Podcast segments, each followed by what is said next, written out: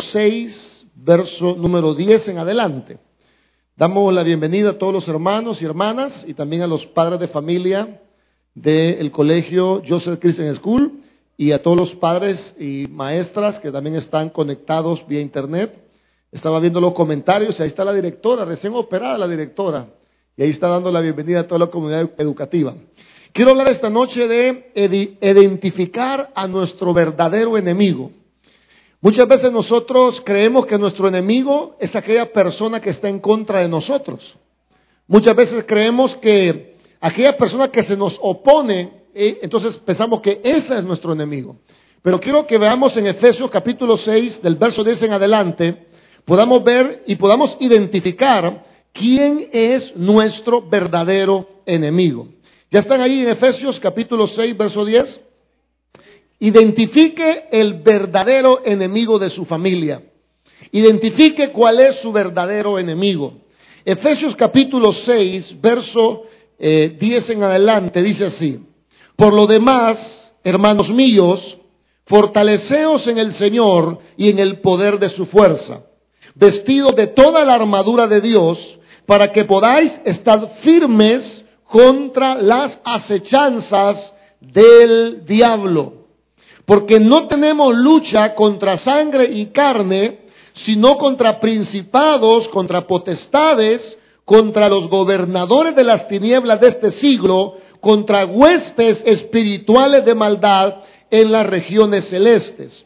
Por tanto, tomad toda la armadura de Dios para que podáis resistir en el día malo y habiendo acabado todo, estad firmes. Estad pues firmes ceñidos vuestros lomos con la verdad, vestidos con la coraza de justicia y calzados los pies con el apresto del Evangelio de la paz. Sobre todo tomad el escudo de la fe, con que podáis apagar todos los dardos de fuego del maligno. Y tomad el yelmo de la salvación y la espada del Espíritu, que es la palabra de Dios orando en todo tiempo con toda oración y súplica en el Espíritu, y velando en ello con toda perseverancia y súplica por todos los santos y por mí, a fin de que al abrir mi boca sea dada palabra para dar a conocer con denuedo el misterio del Evangelio, por el cual soy embajador en cadenas, que con denuedo hable de él como debo de hablar. Señor, te damos gracias por esta porción de tu palabra que hemos leído. Sé que va a ser de gran bendición para nosotros y nos va a ayudar a identificar cuál es nuestro verdadero enemigo. En el nombre de Jesús te, damos gracias. Amén y amén. Podemos tomar asiento, hermanos. Quiero esta noche hablarle a los hermanos de la iglesia, a las hermanas, a los padres de familia, tanto los que están presentes como los que lo están viendo por internet. Quiero hablarles de identificar cuál es nuestro verdadero enemigo. Muchas veces eh, pensamos que nuestro enemigo es aquella persona que se opone a lo que nosotros decimos. ¿Sí o no? Muchas veces vemos a la esposa como nuestra enemiga. Bueno, no digan amén porque creo que está la parte de ustedes. Ok, a veces vemos al esposo como nuestro enemigo.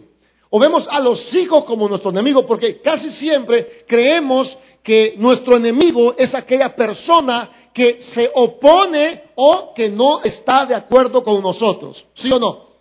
Muchas veces pensamos que el enemigo es aquella persona que no está de acuerdo con mi manera de pensar.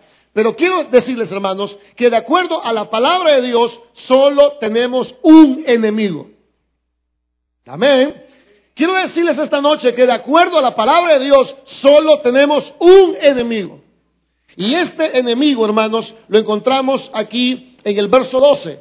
El verso 12 dice, porque no tenemos lucha contra sangre y carne, sino contra principados, contra potestades, contra los gobernadores de las tinieblas de este siglo, contra huestes espirituales de maldad ¿A dónde? En las regiones celestes. Ahora, ¿qué nos está diciendo la Biblia? Bueno, una vez oí un pastor que dijo algo que me llamó la atención y lo voy a ocupar ahorita. Él dice, solo hay dos religiones en el mundo, solo hay dos. Oh, pastor, pero yo conozco más, sí, pero solo hay dos. Pueden haber muchas denominaciones, pero solo hay dos religiones en el mundo. ¿Cuáles son? La verdadera y la falsa. Entonces, cuando hablamos de enemigos, hermanos, y cuando hablamos de gente eh, que gobierna el mundo, solo tenemos dos en la Biblia. Solo tenemos, tenemos a Dios y a Satanás. O sea, el mundo se divide en dos reinos. En el reino de Dios y en el reino de Satanás. No hay más. Y el verso 12 nos está diciendo que nuestro verdadero enemigo es Satanás y sus huestes espirituales de maldad. Eso es lo que dice el verso 12. El verso 12 dice, no tenemos lucha contra sangre ni carne. Amén. Todo el universo está dividido en dos reinos, nada más. No existen más, solo dos reinos. O es el reino de Dios el que gobierna, o es el reino de Satanás. Ahora, quiero esta noche que usted vea que es muy importante en su vida cristiana, en su vida familiar, identificar quién es su verdadero enemigo. Y de acuerdo al verso 12, la Biblia dice que mi verdadero enemigo no tiene sangre y tampoco tiene carne. Eso es lo que la Biblia enseña. Ahora, Pablo, hermanos, nos está dando aquí en esta porción de la Biblia la afirmación de que existe el diablo y que existen huestes espirituales de maldad. En ningún momento la Biblia niega a este poderoso enemigo llamado el diablo y sus espíritus de maldad. ¿A dónde opera el diablo? Bueno, el diablo opera en nuestros corazones. Él es el que siembra una duda en nosotros. Es el que siembra la incredulidad. él es el que siembra, manos, el temor. ¿A dónde trabaja el diablo? Bueno, el diablo trabaja en el corazón de las personas. Y probablemente que hay familias donde el diablo ya está trabajando mucho. Hay matrimonios donde el diablo está trabajando mucho. ¿A dónde trabaja? En el corazón. Es el lugar de acción de él. Podemos decir el corazón, podemos decir la mente, pero el diablo está trabajando ahí. ¿Cuáles son las armas del diablo? Una de las armas del diablo es la mentira. La Biblia dice que él es el padre de toda. Y manos, las mentiras del diablo, él las hace parecer como verdades. Amén. Son sus armas. Son sus armas. Él pone mentira, pone el desánimo, pone la duda, pone eh, el deseo de las riquezas, él pone el deseo de la vanagloria de la vida, él pone el deseo de la inmoralidad, la, eh, la hipocresía, no, lleva a los cristianos a tener una fe fingida. O sea, es decir, nos hace cristianos hipócritas. Amén. Porque Él trabaja de esa manera, poniendo dudas, desánimo, incredulidad, inmoralidad, hipocresía, fe fingida. Está trabajando muchas veces en nosotros y no nos damos cuenta. Ahora, ¿cómo actúa Él? Él actúa de manera muy estratégica. Quiero que vea el verso 11 y note por favor la palabra que la Biblia ocupa en el verso 11.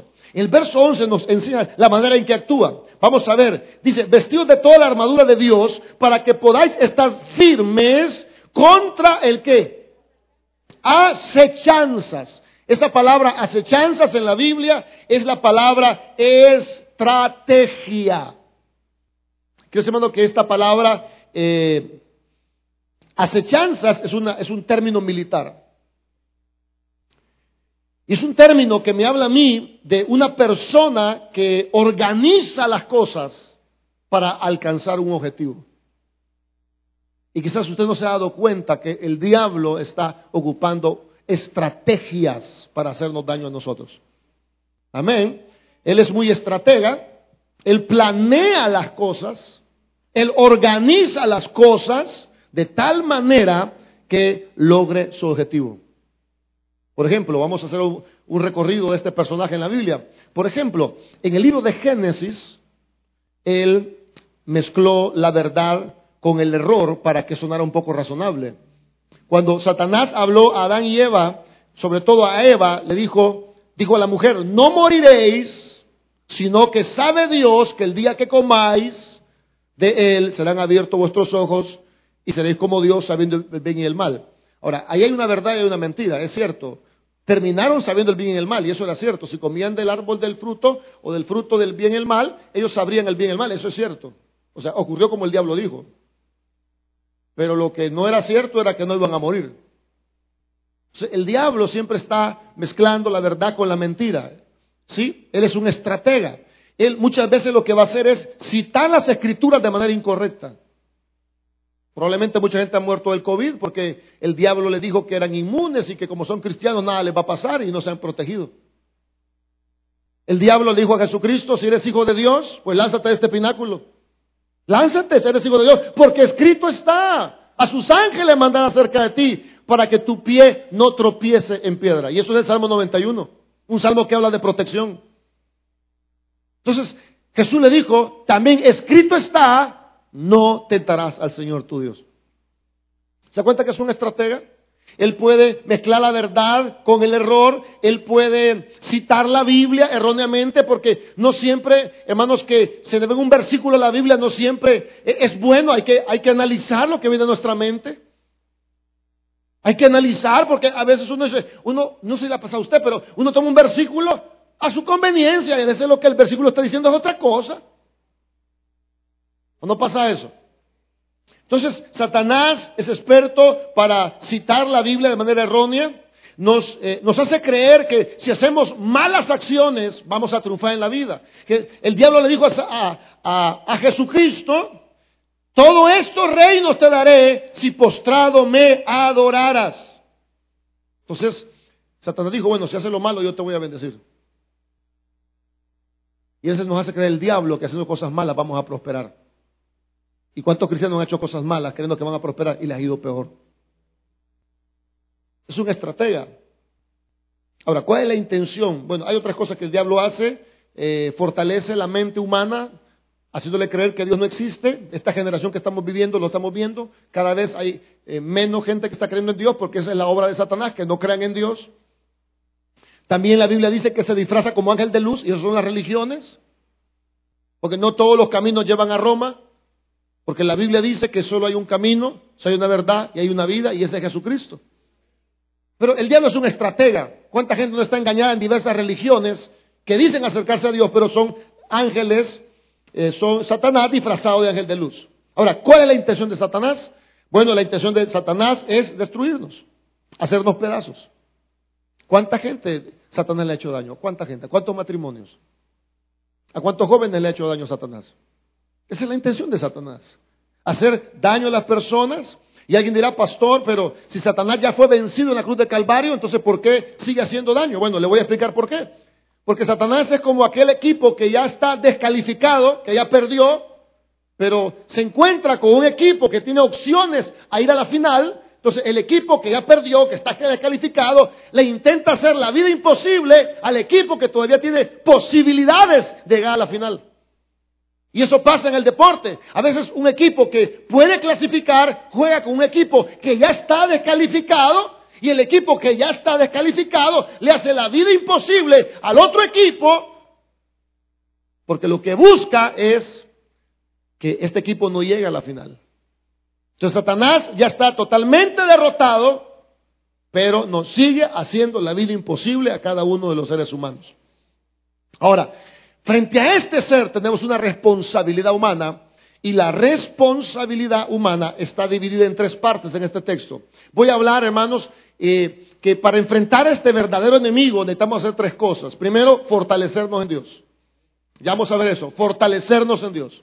Segundo, tomar la armadura de Dios. Y tercero, orar en todo tiempo. Son tres cosas que Dios nos ha mandado hacer a nosotros. Alguien dirá, pastor, pero si Dios es poderoso y yo soy cristiano, entonces, ¿por qué tengo que hacer eso? Porque hermanos, aunque Dios es poderoso y usted es cristiano, el cristiano tiene una responsabilidad dentro de esta batalla espiritual. Cada uno de nosotros tiene una responsabilidad en esta batalla espiritual que Dios sea poderoso y que usted sea cristiano no anula los, ataques del diablo. No crea que porque Dios es grande y usted es cristiano, eso anula los ataques del diablo. No nos asegura que el diablo no nos va a atacar y tampoco nos asegura la victoria. ¿Cuántos cristianos tenemos en las iglesias? No digo en esta, en todas. ¿Cuántas familias tenemos aquí que están derrotadas? Aunque Dios es poderoso y ellos son cristianos, están derrotados. ¿Por qué? Porque en esta lucha hay una responsabilidad de parte nuestra. ¿Están aquí, hermanos? ¿Me estoy explicando o no entienden nada? Lo que les quiero decir esta noche es que hay un enemigo en su casa y que ese enemigo no es su mujer. Que ese enemigo no es su esposo. Que ese enemigo no son sus hijos. Que el único y verdadero enemigo que tenemos es el diablo. Eso lo estoy tratando de decir. Quizás esto no se lo digan en otro lado, porque si usted vino aquí, esta es una iglesia y hablamos de cosas como estas. Algunos dirán, no, es que es el temperamento de ella. No es que es el temperamento de él. No, no, no son los temperamentos. Es que detrás de todo esto hay un enemigo, un verdadero enemigo. Y ya lo dije a, minutos anteriores. No tenemos lucha contra carne ni sangre. ¿Cuánta gente habrá venido esta noche creyendo que su enemigo es su mujer? ¿Pasa eso o no pasa eso? ¿O que su enemigo es su mamá? ¿O que su enemigo es su papá? ¿O que su enemigo es el pastor? ¿O que el pastor cree que los enemigos son los hermanos que ahí están sentados así, viendo como que, como que no creo yo, ah, ese es mi enemigo? ¿Nos pasa por la cabeza o no nos pasa por la cabeza? No han venido sinceros hoy ustedes, ¿verdad? ¿Nos pasa por la cabeza o no nos pasa por la cabeza? Y andamos todos molestos unos con otros, conflictados. Y dice, este hermano qué raro anda, y esta qué rara anda, y qué mosca le picó hoy. Tenemos un enemigo, hermanos. Al menos eso dice la Biblia. La misma Biblia que habla de Dios habla del diablo. Ahora, Dios es muy poderoso y usted quizás es cristiano, pero eso no, le asegura nada. Toda, la guerra será perdida a menos que hagamos nuestra parte. O sea, si usted no hace su parte dentro, dentro, del camino del Señor, estamos perdidos. Tenemos que hacer nuestra parte, hermanos. Bueno, de paso los felicito porque están haciendo su parte en venir a escuchar el culto. No habrá victorias a menos que nosotros tomemos responsabilidad en esta batalla. ¿Qué es lo primero que tenemos que hacer para enfrentar a nuestro verdadero enemigo? Bueno, el verso 10 nos dice la primera acción que hay que tomar. ¿Qué dice el verso 10? Por lo demás, hermanos míos, ¿qué dice la Biblia? Fortaleceos en el Señor y en qué más. Ok, ¿cuál es la primera acción que la Biblia nos enseña que tenemos que hacer? Gracias, hermano. Usted comenta en vivo, comenta en Facebook, usted siempre da la respuesta, hermano. ¿Cuál es la primera acción que hay que hacer? Fortalecerse en Dios, ¿verdad? Ahora, ¿cuál es su parte en toda esta guerra? ¿Cuál es su parte en este conflicto? ¿Cuál es su parte en la victoria? Bueno, su parte y mi parte es que la Biblia dice, ustedes deben fortalecerse en el Señor. Ahora, ¿qué significa eso? Vamos a hablar unos minutos de esto. Bueno, eh, primeramente yo aquí veo un llamado a fortalecerme en el Señor. ¿Cómo se traduce eso? Que ninguno aquí tiene la capacidad suficiente en sí mismo para hacerle frente al diablo y salir victoriosos. O sea, ninguno aquí, ni yo ni nadie, tiene la capacidad suficiente en sí mismo para enfrentar este tipo de situaciones. Muchas personas están luchando con sus propias fuerzas. Muchas personas están aquí luchando con sus propias fuerzas. Y quieren en la vida triunfar en sus propias fuerzas. Yo vengo a decirle algo, nadie es capaz de obtener victoria en su propia fuerza.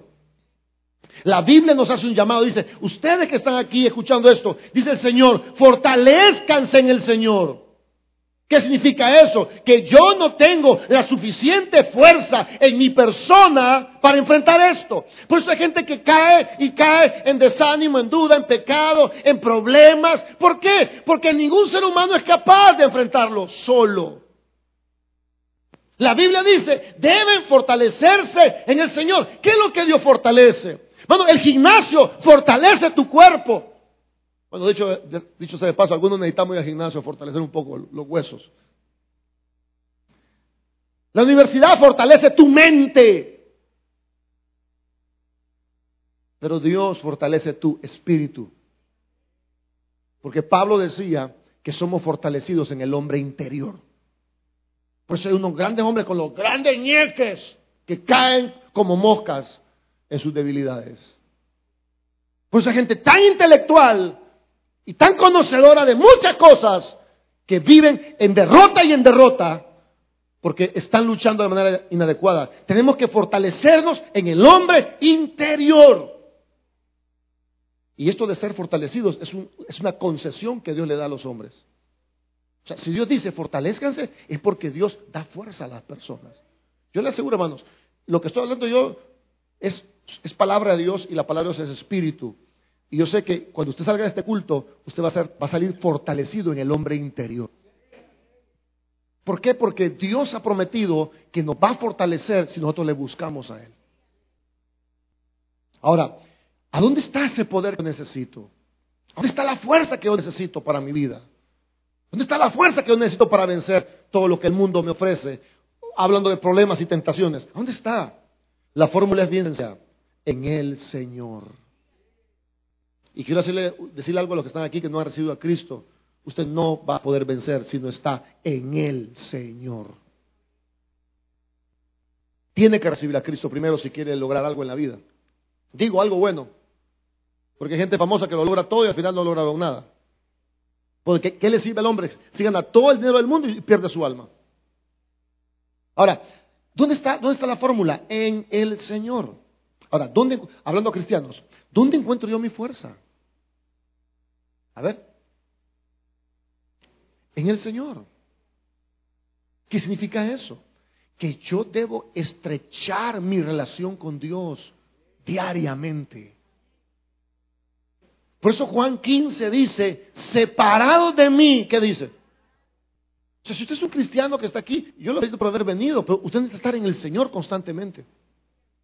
Porque ¿dónde está la fuerza que necesito? En el Señor. Mire, hermano, eh, no sé si usted le ha pasado, pero cuando hay un montón de angustia y problemas, usted se mete con el Señor y el Señor le empieza a dar la fuerza que usted necesita para sus batallas. Y también hemos experimentado lo otro. Nos vamos alejando y a mí me preocupa mucho cuando la gente prospera. Me preocupa muchísimo. Porque ya medio prospera, ya no vienen. Y me preocupa muchísimo, porque yo sé que esa prosperidad se la, dio Dios, pero el diablo se la va a quitar, porque se la dio Dios y se alejan de la fuente de la bendición. Ningún cristiano que se aleje de Dios le va bien ninguno. ¿Por qué? Porque nuestra fortaleza está en el Señor. Por eso Juan 15 dice, nada, es separado de Dios, nada puedo hacer. En cambio, si yo me relaciono con Jesús diariamente, la Biblia dice, todo lo puedo en Cristo, ¿qué qué? ¿Cuál es mi deber en todo esto? ¿Cuál es su deber en su familia, en su hogar, en su matrimonio, en su relación con su novia, en su trabajo, yo como pastor? ¿Cuál es mi obligación en todo esto? Bueno, fortalecerme en el Señor. Amén. Debo tener comunión con Él ininterrumpida. Yo lo felicito por haber venido hoy, hermanos. Además, me estoy contento, veo bastantes hoy. Hermano, pero este es solo un pequeño aperitivo espiritual. Tenemos que estar en comunión constante con el Señor. Cuando tú te sientas débil, lo que necesitas es acercarte al Señor. Cuando usted siente que no tiene fuerza, lo que usted necesita es acercarse al Señor. Amén. Ok, eso es lo primero que hay que hacer. Lo segundo que hay que hacer es agarrar las armas que Dios nos ha dado. Vamos a ver el verso 11. ¿Qué dice el verso 11? ¿Cuál es mi responsabilidad frente a este enemigo que yo tengo en mi familia, en mi hogar, con mis hijos? ¿Cuál es mi segunda responsabilidad? Verso 11. Vestíos de toda la armadura de Dios para que podáis estar firmes contra qué, hermanos? Ok, ¿cuál es mi segunda responsabilidad? A ver, a ver, va bien, va bien, hermana, va bien. Ok. A ver, ¿me repite cuál es la respuesta? Es bien sencillo, es bien literal la Biblia. Ahora, ¿cuál es mi segunda responsabilidad? Tomar o vestirme de toda la armadura de Dios. Ahora, si usted se cree un campeón dice, ah, yo no necesito esa armadura, yo así nomás, hermano, le van a meter una pedrada, me digo un chichote, porque no puede usted enfrentar a Satanás si no toma los recursos que Dios le ha dado. Ahí está muy claro, la hermana muy sencilla, lo leyó de manera muy tranquila y muy fresca. Hermanos, sin mayor teología, sin mayor estudio, ahí está claramente. Usted quiere vencer a su verdadero enemigo. Primero, fortalezcas en el Señor. Hablo de comunión ininterrumpida. Segundo, vístase de toda la armadura de Dios. Así de sencillo. Ahora, Dios no lo va a vestir a usted. Si usted no se viste, él, él ya le dio la armadura. Usted tiene que agarrar y ponérsela. Debe ponerse la armadura de Dios. No intente enfrentar al diablo con sus propias estrategias. Por ejemplo, cuando David iba a enfrentar a Goliat, ¿qué le dijo Saúl a David? Mira, ponete esta armadura. ¿Y qué dijo David? Yo nunca he ocupado esa armadura. Saúl representa la carne. Porque a veces usamos armas carnales, va, como el enojo, como la ira, como la gritería, como el chambre. No le hablo. Vaya, gran arma que sacaste. Lo voy a ignorar. Ah, qué gran arma. Uh, eres un vencedor, hermano.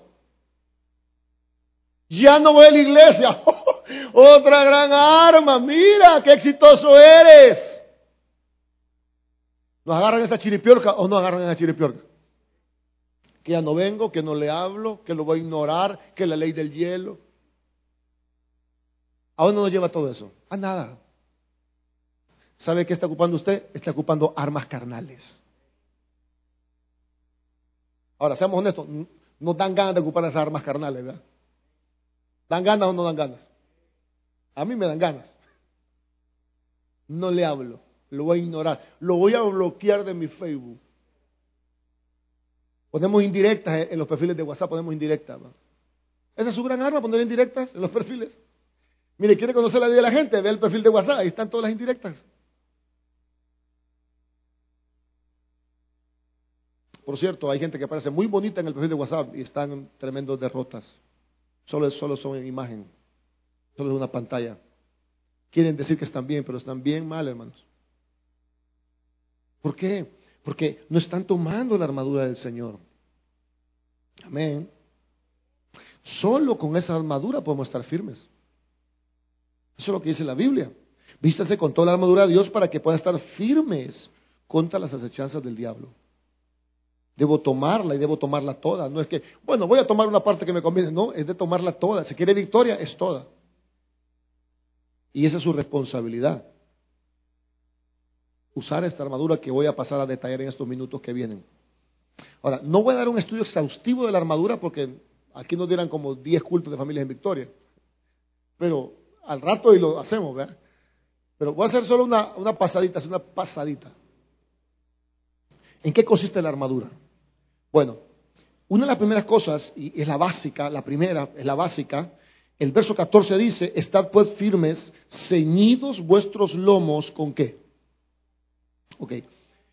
Lo que voy a pasar a decir a continuación son eh, acciones que debo de hacer yo o actitudes que debo hacer yo que en el mundo espiritual representan como que si fueran una armadura. Por ejemplo, eh, eh, esta palabra dice, ciñanse el lomo con el cincho de la verdad. Ahora, está hablando de un cincho porque la primer pieza del soldado romano era el cincho. O sea, si no se ponía el cincho, el vestido aquel que andaba llevando se le enredaba en los pies, si no se ponía el cincho, no se puede poner la espada. O sea, el cincho es lo básico. Entonces, lo primero que la Biblia dice es que tenemos que ponernos el cincho de la verdad. ¿Qué es eso?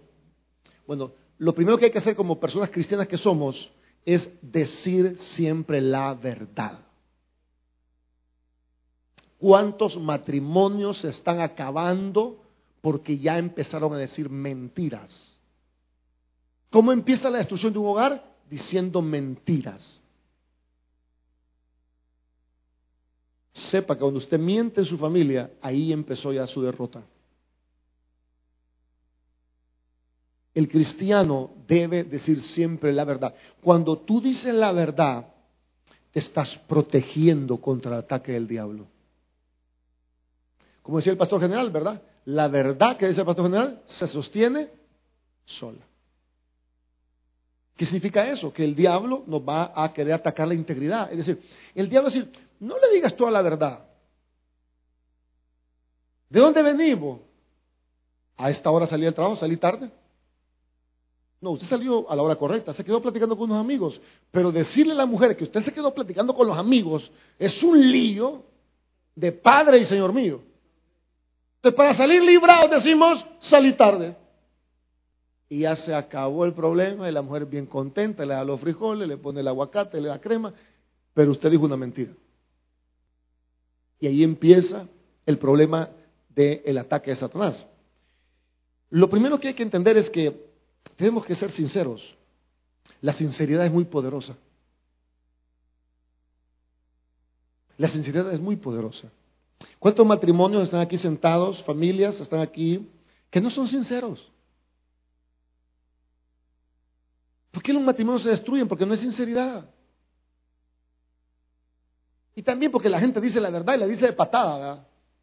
Mira, yo no tengo pelos en la lengua. Para mí dos y dos son cuatro, y cuatro y dos son seis, y ocho y ocho dieciséis.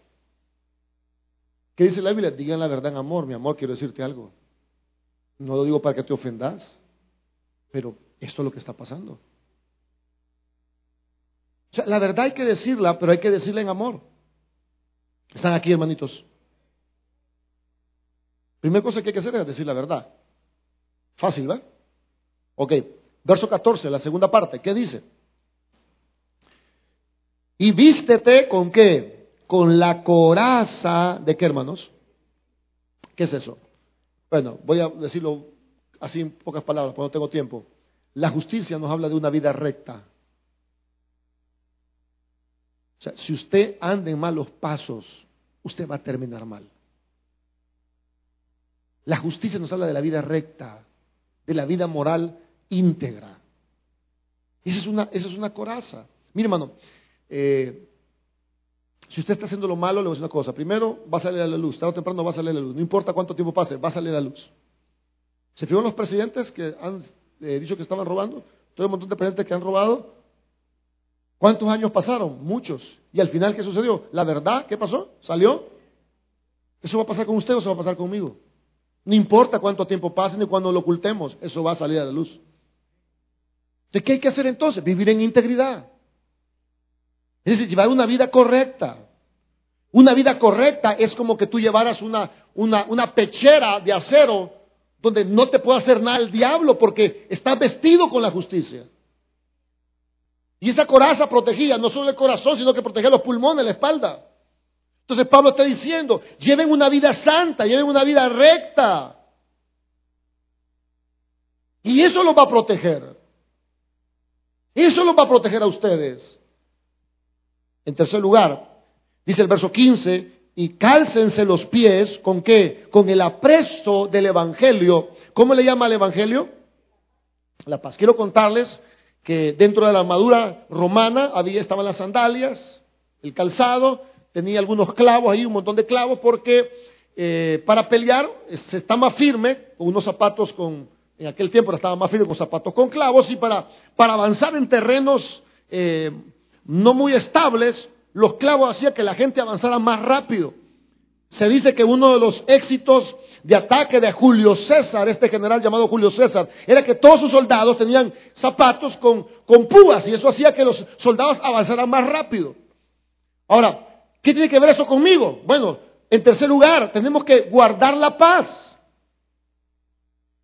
No sé si a usted le pasa, pero si usted ha perdido la paz en su familia, en su casa, en su hogar, todo su día es un desastre. Tenemos que buscar la paz. ¿Y a dónde encuentro la paz? La paz yo la encuentro cuando yo busco al Señor. Es más fácil avanzar cuando estamos en paz que cuando estamos con alguna inquietud en el corazón. ¿Sí o no? ¿Cómo, ¿Cómo, es su día cuando usted sale en paz de su casa? ¿Cómo es su día? Uh, hermano. Se sale silbando, cantando, contento, saluda al del bus, al del microbús, llega a su trabajo contento, se come sus frijoles contento, hermano. Ahora, ¿cómo es su día cuando usted va intranquilo, incómodo, cuando ha perdido la paz? ¿Cómo es el día? ¿Qué, hay en su mente cuando usted pierde la paz? Cuando regrese, ¿verdad? Cuando regrese va a ver. No sabe con quién se ha metido. Entonces Pablo dice, deben de ponerse deben de ponerse sandalias de la paz. ¿Qué significa esto? Que el diablo va a atacar nuestra tranquilidad. ¿Sabe qué el diablo? Quiere que nosotros no estemos en paz. Mucha gente cae, no por una cerveza, caen porque no están en paz. ¿Cuántos pleitos hay en la casa porque no están en paz? Hemos de buscar la paz. Hello. Por cierto, cuando esté en paz, cuide la paz. Porque el diablo va a intentar robarnos la paz. ¿Se ha fijado que a veces empieza un pleito por una tontería? ¿Y qué perdemos? La paz. Porque la tortilla estaba mal tostada de en medio. Porque el café estaba muy caliente, porque no encontramos parqueo allá afuera. Porque usted quiere sentarse en esta silla y el acomodador lo sentó allá. Porque usted puso cinco pesos en la ofrenda y nunca le dieron el vuelto. Porque el de la cuatro casi lo atropella y usted pierde la paz. El diablo quiere que perdamos la paz. Entonces, una de las cosas que tenemos que hacer es cuidar nuestra paz. ¿Y cuándo hay que cuidarla? Todos los días. Porque el diablo va a querer atacar nuestra paz. Si no tenemos paz, no estamos preparados para librar ninguna batalla. Eh, cuarto lugar, el verso 16 dice, sobre todo tomar el escudo de la fe. Eso nos habla de nuestra confianza en Dios. Tenemos que estar siempre confiando en el Señor. Ese es el escudo de la fe. Eh, la fe es como un escudo que apaga los dardos de fuego del maligno. El verso 17 dice, tomad el yelmo de la salvación.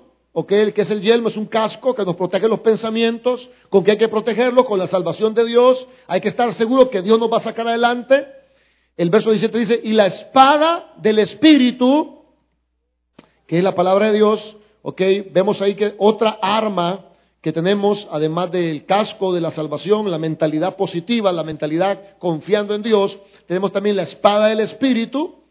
¿Y qué es esto? Bueno, eh, la espada del Espíritu, quiero decirle que dice ahí, es la palabra de Dios y quiero aclararles que cuando ahí dice la palabra de Dios, no está diciendo que esta letra escrita es la espada del Espíritu, no está diciendo eso. Porque la palabra que ocupa ahí, palabra de Dios, es la palabra rema. Y la palabra rema es cuando usted lee la Biblia y Dios le habla, esa es la espada del Espíritu. ¿Por qué? Porque el Espíritu le dio un versículo a usted. Y ese versículo se convierte en una arma espiritual en sus tiempos de batalla. No sé si a usted le pasa, cuando usted lee la Biblia hay un versículo que le salta. O si no le salta algún versículo de la Biblia, no se preocupe, siga leyendo que le va a saltar algún día. ¿Qué es eso? Eso es una arma. A mí Dios me dio una arma eh, en Proverbio 29. Y me dijo Dios, el temor del hombre pone lazo. El que confía en Jehová será exaltado. Y cuando tengo miedo, yo saco el arma y digo, el temor del hombre pone lazo, el que confía en Dios es exaltado. Y es como una arma de defensa contra los ataques de Satanás. Esa es la espada del Espíritu, la palabra de Dios. Ahora, esa, esa, rema o esa eh, iluminación del texto no le viene a usted si no agarra la Biblia, tiene que agarrarla. Ahora, si usted está aquí peleando una batalla y no lee su Biblia, hermano, necesita tomar toda la armadura de Dios. Me da mucha pena muchas veces eh, que la gente sabe muchas alabanzas, pero no sabe la Biblia. Y la alabanza también es un arma de guerra. Pero en este caso está hablando de la palabra. Entonces usted tiene que escuchar mucha alabanza y tiene que leer mucho su Biblia. Hay gente dice, ay, yo me siento vacía, yo me siento desorientada, yo siento que me falta sabiduría. Bueno, lea la Biblia, ahí le va a contar toda la que quiera. Hay un hermano que se llama Naúm Rosario, ¿eh? él, se, él se autonomina apóstol. Y dice que él, le da palabra a la gente. De repente le da algo que sí le dice, dice el Señor tal cosa. Y dice que una hermana dijo, apóstol Naúm Rosario, deme una palabra, deme una palabra. Y el, pastor Naúm dijo, eh, lea la Biblia, hermana. No, pero deme otra palabra. No, lea la Biblia. Esa es la palabra que tengo para usted, lea la Biblia. A veces no queremos esa palabra, queremos que nos diga misterios y profecía. Hermanos, pero no nos gusta que nos diga, mira, lea la palabra. O todo eso existe, la profecía existe, pero ¿y la Biblia? Cuando la Biblia dice que la palabra profética más segura es la Biblia. Y aquí en Efesios dice, tomen la espada del Espíritu, que es la palabra de Dios. Entonces, es nuestra responsabilidad tomar la Biblia y leerla. ¿Para qué? Para tener la espada del Espíritu, es decir, el rema cuando Dios nos hable. Ahora, ahí, ahí termino mi segundo bloque. Hablé de fortalecernos en Dios, hablé de tomar armadura. Hasta aquí la armadura. Vamos al último punto. Quiero que me acompañe al último punto o, la última responsabilidad que tenemos, verso 18. A ver, verso 18, ¿qué dice? orando en todo tiempo. ¿Cómo? Con toda oración y súplica en el Espíritu, velando en ello, con toda perseverancia y súplica por quienes.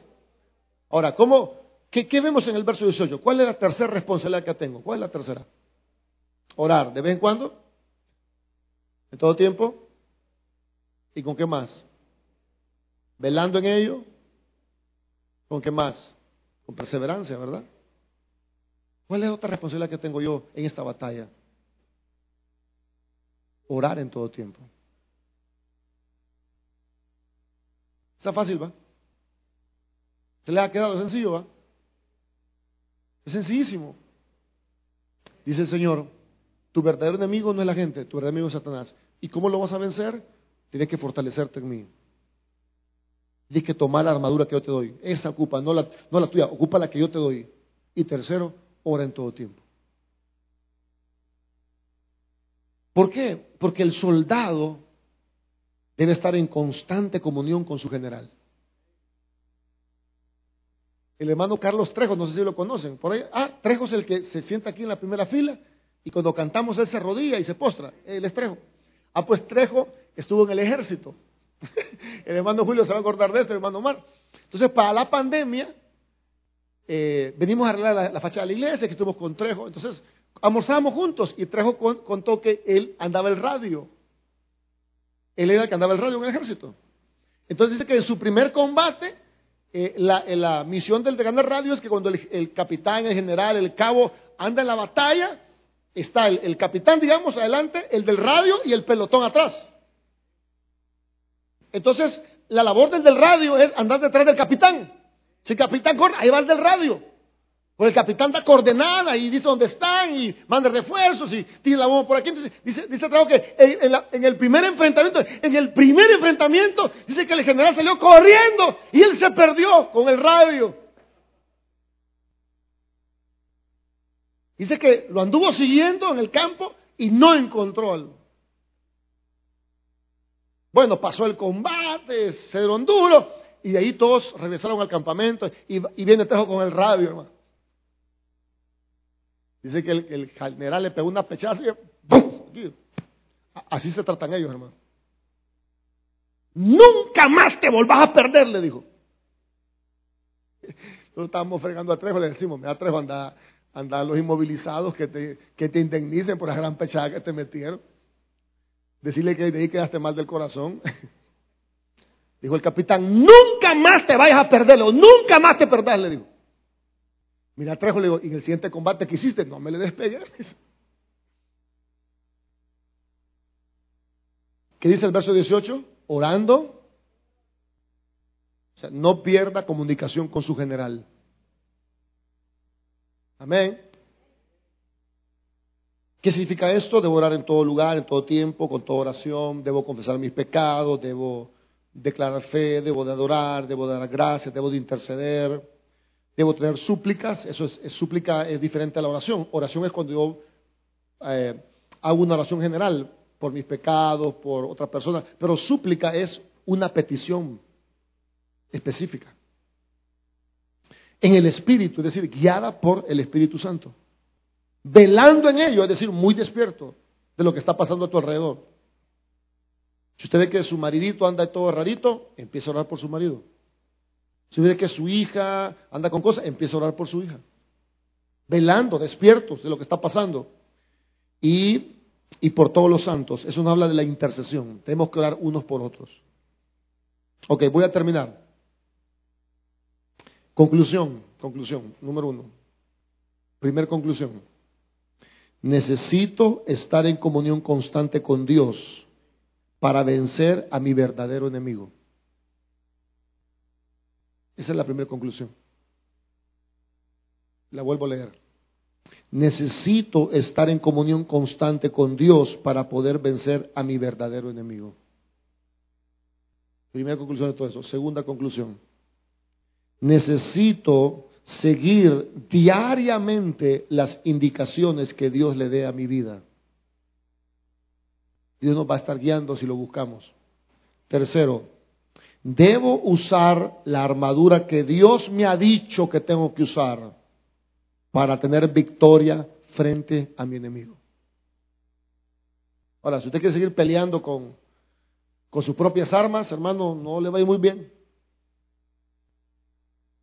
Tenemos que usar la armadura que Dios nos ha dicho. Así que le dejo ese reto. ¿De acuerdo? Este mensaje pudo ser más extenso, pero quise resumirlo porque no me quiero pasar del tiempo, quiero respetar su horario. Pero yo espero en el Señor que Dios haya hablado a sus vidas y que algo de lo mucho que yo dije, usted lo tome en serio. Porque Dios es poderoso y usted es cristiano, pero eso no le exonera de su propia responsabilidad.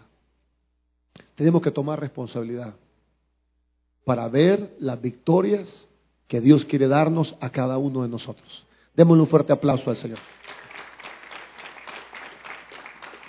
Nos vamos a poner de pie, hermanos. Vamos a poner de pie esta, esta noche. Vamos a darle a Dios la parte que le corresponde. Vamos a darle a Dios con alegría, no con tristeza, no por necesidad, eh, porque Dios ama y bendice a dar alegre. Agradecemos a los papitos y a las mamitas que vinieron a la eh, última escuela para padres, tanto los que están aquí como los que están conectados en el Internet. Esperamos que usted identifique a su verdadero enemigo su verdadero enemigo no es su esposo, ni su esposa, ni sus hijos.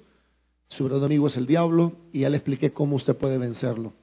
Así que si alguien ha traído algo para Dios esta noche, vamos a darlo diciendo, tu fidelidad es grande. Que levantaras tus manos y cantaras esto conmigo.